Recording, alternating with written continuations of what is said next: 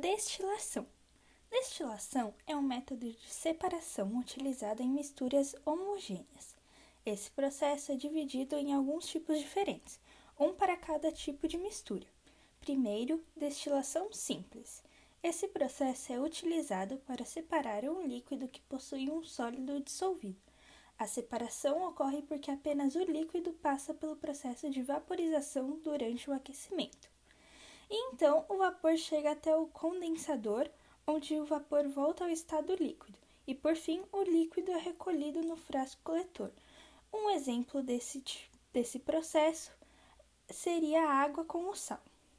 Segundo, destilação fracionada. Já este processo de separação é utilizado para separar um líquido que está dissolvido em outro. A separação é possível porque os líquidos apresentam pontos de ebulição diferentes. Colocamos a mistura no frasco e aquecemos ela. Os líquidos começam a se transformar em vapor e os vapores chegam até a coluna de fracionamento. Lá existe um pouco de espaço entre as bolinhas presentes em seu interior, por isso apenas o vapor de menor densidade irá atravessá-la. O vapor que atravessa a coluna fracionada entra no condensador e, por fim, o líquido é recolhido no frasco coletor. Um exemplo deste processo é o petróleo.